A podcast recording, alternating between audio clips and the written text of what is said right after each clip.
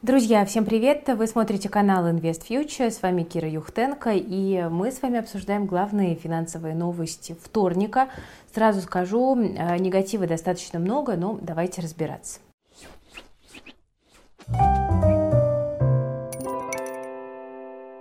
Ну что ж, э, начнем, пожалуй, с э, главной темы. Только-только российский рынок после каникул открылся, пришел какой-никакой оптимизм, инвесторы как-то подвыдохнули, и тут э, снова новые санкции. Мы видим, что российские индексы оба, и Мосбиржа, и РТС сегодня в минусе на 4,5%. Главные аутсайдеры – это Банк ВТБ, ПИК, X5 Retail Group, ну а подрастали сегодня лучше других на российском рынке Полюс и Петропавловск, ну и также Русал. Что за санкции? Ну, во-первых, Евросоюз озвучил предложение, пока это только предложение по новым санкциям против России.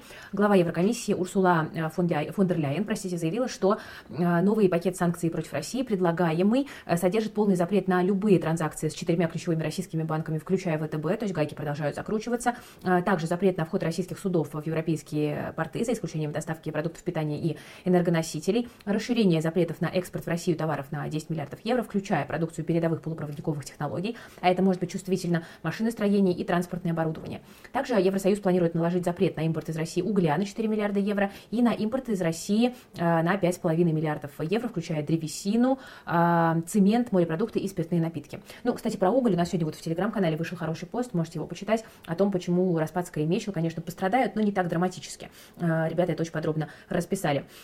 Также фон дер Ляйен сообщила, что Евросоюз разрабатывает следующий этап санкций, который касается ограничений на поставки нефти из России, но пока не очень понятно, насколько жесткими эти ограничения могут быть. Ну и что самое кажется интересное, США и Большая Семерка в целом э, планируют в среду объявить о новом широком пакете санкций. И The Wall Street Journal пишет, что новые санкции, э, скорее всего, расширят ограничения против Сбербанка. И вот эта история очень интересная и важная, в том числе для многих людей, которые э, держат там свои брокерские счета, потому что Сбер пока в этом плане выходил из воды достаточно достаточно сухим. Посмотрим, э, изменится ли ситуация.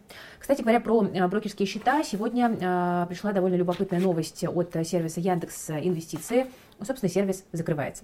Давайте сначала объясню, почему, что будет с клиентами, а потом, что я по этому поводу думаю.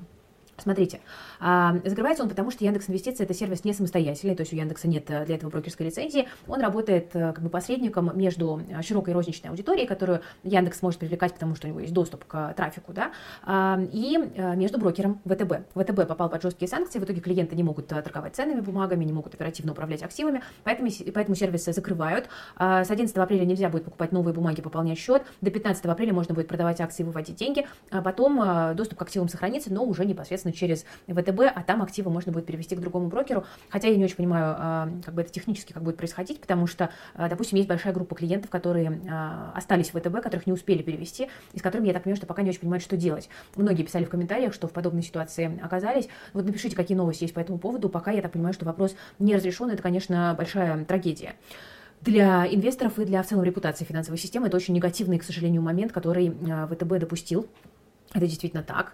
А, ну и а, что касается Яндекс Инвестиций а, как таковых, смотрите, мне даже в свое время предлагали, скажу по секрету, стать амбассадором этого бренда, но я отказалась его продвигать. Почему? Потому что там не очень выгодные условия, ну и, собственно, ничего интересного они не предлагали. Это всего лишь как бы посредник, который работает, грубо говоря, по партнерке. Почему я думаю, что плохо, что сервис закрылся? Потому что, а, как ни крути, но Яндекс встал на путь работы с розничным инвестором, и Яндекс сильная компания, которая умела, умеет делать инновации. А, допустим, там тоже Тиньков, а, как брокер, да, если вы помните, он тоже начинал не самостоятельно, у него тоже поначалу не было лицензии, он был прокладкой между инвестором и БКС. Но потом, когда Тиньков научился работать, изучил все нюансы, появился Тиньков брокер, Тиньков инвестиции, который сейчас является одним из самых популярных. И мы не можем исключать, что Яндекс пошел бы тоже по этому пути, потому что, ну, как бы бы делать технологичные проекты Яндекс умеет. Это был бы, на самом деле, достойный конкурент а, для ТКС. Но мы видим, что этого не происходит, и проект сворачивается. Ну, посмотрим. Надеюсь, что, может быть, какие-то инициативы в будущем будут появляться, хотя боюсь, что а, на этом фронте, конечно, нам еще долго придется ждать а, каких-то инноваций, да, потому что долго еще брокерский бизнес российский будет оправляться от той ситуации, в которой оказался, к сожалению, к моему огромному сожалению. Хотя, справедливости ради, вот тут Мосбиржа опубликовала информацию о динамике новых инвесторов, и когда биржа была закрыта, фактически, да, на протяжении там, почти всего марта на биржу пришло 750 тысяч новых инвесторов, и вот на конец марта мы видим почти 19 миллионов розничных инвесторов в России, но я сейчас не говорю здесь про там, нулевые и не нулевые счета, по крайней мере, про людей, у которых есть брокерский счет. При этом всего на конец марта было 32 миллиона брокерских счетов, это с учетом того, что у одного человека может быть не один счет, а два, ну или, например, как у меня, примерно 10. Готовлюсь, кстати, тут заполнять налоговую декларацию, и, как всегда, очень радуюсь. Надо все-таки перестать это откладывать и, наконец-то, сделать. Но у меня, кстати, подвисал тут личный кабинет налоговый несколько дней. Нужно проверить, как там поменялось ли что-то в позитивную сторону. То есть в целом мы видим, что люди а, открывают новые счета. И, кстати, еще интересная статистика от Мосбиржи говорит о том, что в марте главной розничной силой был именно розничный инвестор, частный инвестор. Вот на торгах акциями доля физлиц а, составила 62%, а, например, в 2021 году в среднем это было только 40%. По облигациям в марте доля розницы 36%, в среднем по 2021 году было 12%. Да? То есть а, институционалы сидят не шевелятся, не резиденты тоже по понятным причинам обездвижены, а вот розничные инвесторы сохраняют а, довольно высокую активность. Но я предполагаю, что на самом деле вот в эти новые счета, конечно, закладываются в том числе и счета, которые люди открывали, чтобы переводить да, свои активы э, к другому брокеру, э, потому что их брокер оказался под санкциями, ну, вернее, они там где-то сами открывали, где-то там это все принудительно происходило, э, но, тем не менее, все-таки люди продолжают интересоваться инвестициями. Для меня это удивительно, потому что я в текущей ситуации, честно говоря, ожидала, э, наоборот, такого глубокого отчуждения от этой темы, и, наверное, многим-то я посоветовала бы взвесить все риски и, возможно, все-таки отчу, отчуждиться, как сказать, Э, но э, вот мы видим, что все-таки люди на биржу идут, э, вы, пожалуйста, свои риски взвешивайте и ну, просто понимаете, да, готовы вы принять тот колоссальный уровень риска, который, с которым сейчас сопряжена покупка активов, особенно российских активов. Кстати, друзья, про ТКС Групп, вот уже затронул эту компанию сегодня, а между тем на московской бирже сегодня после супер длинного перерыва стартовали торги акциями ТКС, планировали в понедельник, немножко отложилось на вторник, но все-таки здесь также разморожена эта история, которая многих беспокоила. У многих, конечно, вопрос, стоит ли ТКС покупать в текущей ситуации. Ну, смотрите, скажу свое мнение. А, компания, безусловно, одна из самых передовых в российском финансовом секторе. Там в 2021 году была прекрасная рентабельность, а, были хорошие показатели э, бизнеса, да, он развивается, все здорово. И еще из плюсов э, ТКС не попал пока под жесткие санкции. Были введены санкции против Олега Тинькова, но он уже давно не является контролирующим акционером по там, счастливому или, наоборот, несчастливому стечению обстоятельств, но Олег Юрьевич как бы отошел от дел э, задолго до э, вот этой всей ситуации и таким образом отвел также риски и от своего бизнеса. Но, тем не менее, вот на фоне того, что идут разговоры о том, чтобы в итоге отрубить от свифта все российские банки и наложить на них жесткие санкции, мы не можем исключать, что ТКС тоже находится в зоне риска. И я бы здесь все-таки на это обратила ваше внимание, а, поэтому я бы, честно говоря, покупать сейчас не решилась, хотя компания мне нравится. А, пишите в комментариях, друзья, как вы действовали сегодня, совершали ли какие-то операции с ТКСG, может, покупали, а может быть, продавали, наоборот.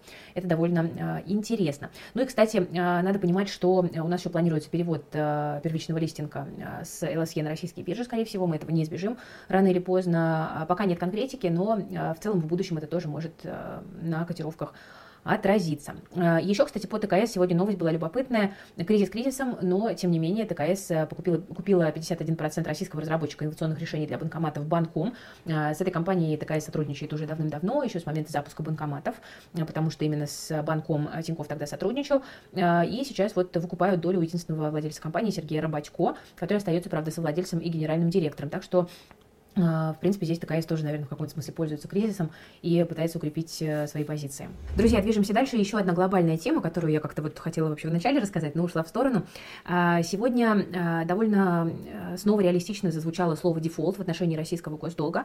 Вы помните, что про дефолт говорили еще несколько недель назад, но тогда власти США выдали специальные лицензии российским компаниям, чтобы они, судя по всему, смогли использовать часть замороженных резервов для того, чтобы расплатиться по долгам. Но, тем не менее, сейчас США от отказываются от этой стратегии и говорят, нет, ребят, мы больше резервы вам размораживать не будем, вы выкручиваетесь как хотите.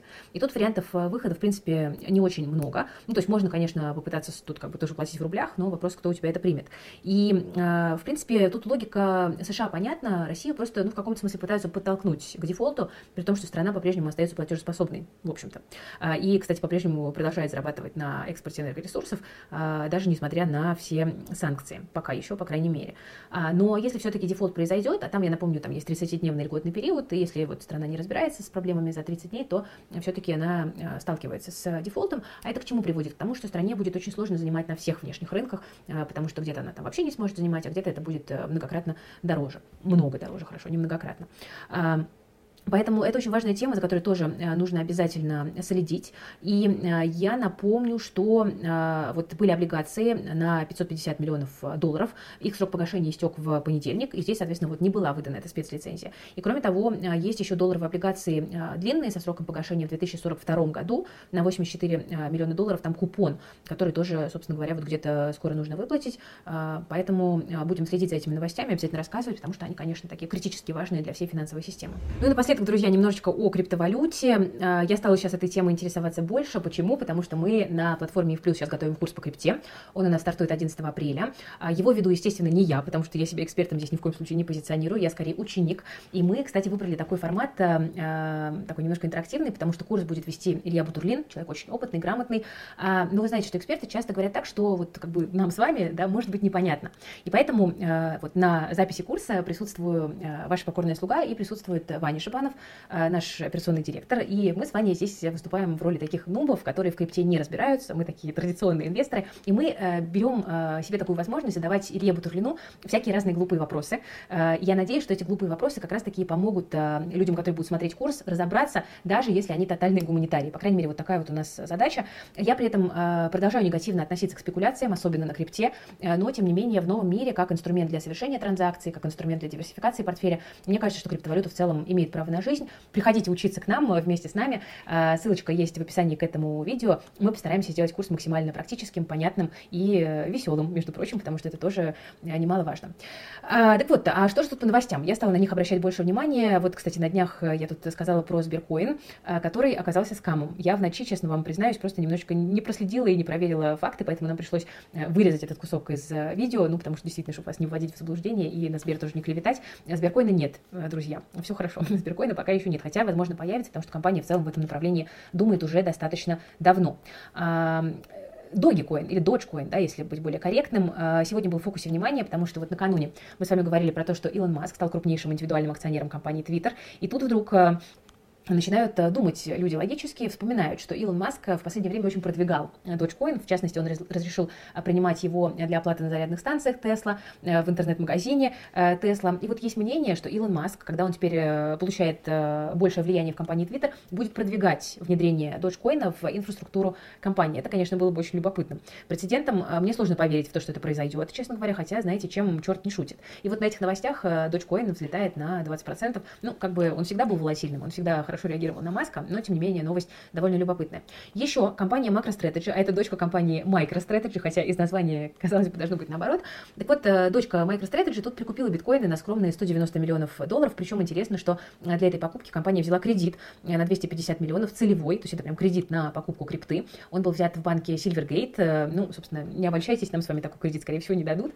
Средняя цена покупки у MacroStrategy там почти 46 тысяч долларов за биткоин, и сейчас она владеет уже почти 130 тысячами э, биткоинов, это почти 6 миллиардов долларов, со средней ценой покупки 31 примерно тысяча за биткоин. Всего на приобретение крипты компания потратила почти 4 миллиарда долларов. Вот что значит верить в свои идеалы. Ну, в общем, э, будем разбираться на курсе, в том числе и зачем э, компании, которые торгуются на бирже, покупают крипту. Об этом тоже поговорим, потому что тема интересная. Ну и, кстати, друзья, на наш телеграм-канал и в крипто тоже не забывайте подписываться. Там информация в открытом доступе, где мы стараемся рассказывать важные новости по крипте. Там есть у нас информация как для начинающих, так и для более опытных. Все ссылки есть в описании, но я на этом буду прощаться. С вами была Кира Юхтенко, команда проекта InvestFuture. Спасибо, что смотрите, поддерживаете. Э, лайк, подписка, колокольчик – это в эти времена особенно для нас ценно.